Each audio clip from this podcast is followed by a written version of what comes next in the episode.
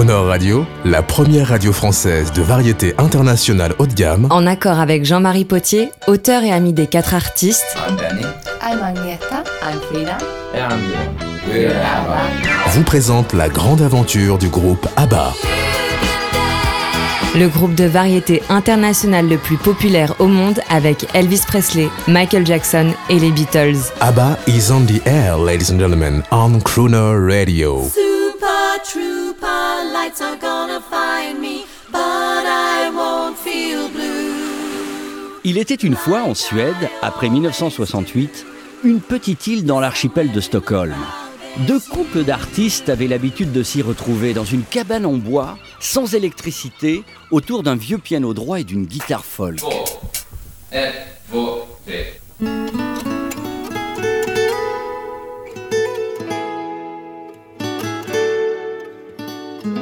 Ces deux couples, Bjorn et Agneta la blonde, Benny et Frida la brune, ne savent pas encore qu'ils vont révolutionner la musique populaire mondiale et créer avec le grand public une longue et universelle histoire d'amour.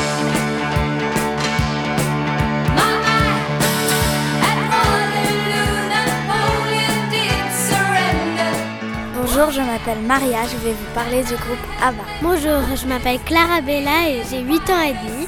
En 1974, ils ont gagné un concours euh, Euro Million. Have a dream, a song to sing. A wonder of a fairy tale. Take the future, even if you fail. Entre 1972 et 1982, le groupe ABBA enchaîne les tubes avec 375 millions de disques vendus de par le monde. Ce score augmente toujours et les nouvelles générations redécouvrent inlassablement ce groupe dont l'alchimie secrète semble se résumer en un mot, la famille. Jean-Marie Potier, l'auteur du livre ABBA, une légende nordique. Il y a une joie dans les chansons, elles, sont pétillantes, elles sont rythmées. Et Ce sont des chansons qui tout d'un coup illuminent la grisaille du quotidien. ABBA arrive à, à réunir hommes, femmes, enfants de 7 à 77 ans. Et j'aime beaucoup ABBA depuis toute petite. C'est l'éducation de ma mère, euh, j'ai grandi avec cette musique-là. Dans les années 90, la firme Polygram sort dans le monde entier la compilation ABBA Gold.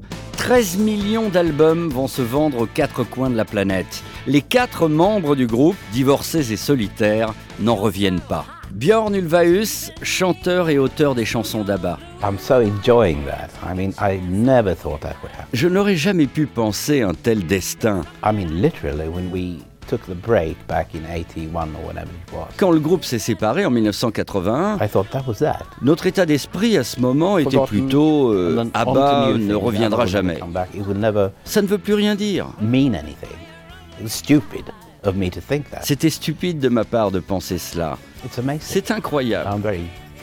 I'm very proud that it actually happened Et je suis fier de ce qui se passe. because it really took us back with a vengeance. Parce que ça nous remet sérieusement en face de notre passé.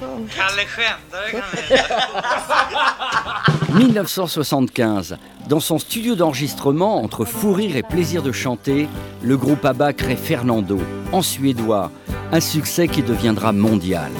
Varför sörjer du Fernando? Varför klingar din gitarr i moll? Vad är det som står på? Är det kärleken Fernando? Har hon lämnat dig din stora, stora kärlek? Är det så? Den som älskat och förlorat vet att sånt kan ändå hända då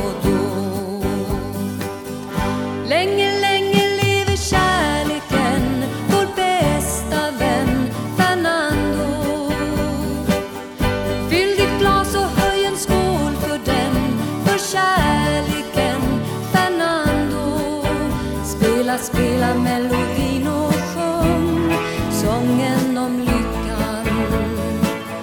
Länge, länge lever kärleken, den kärleken Fernando.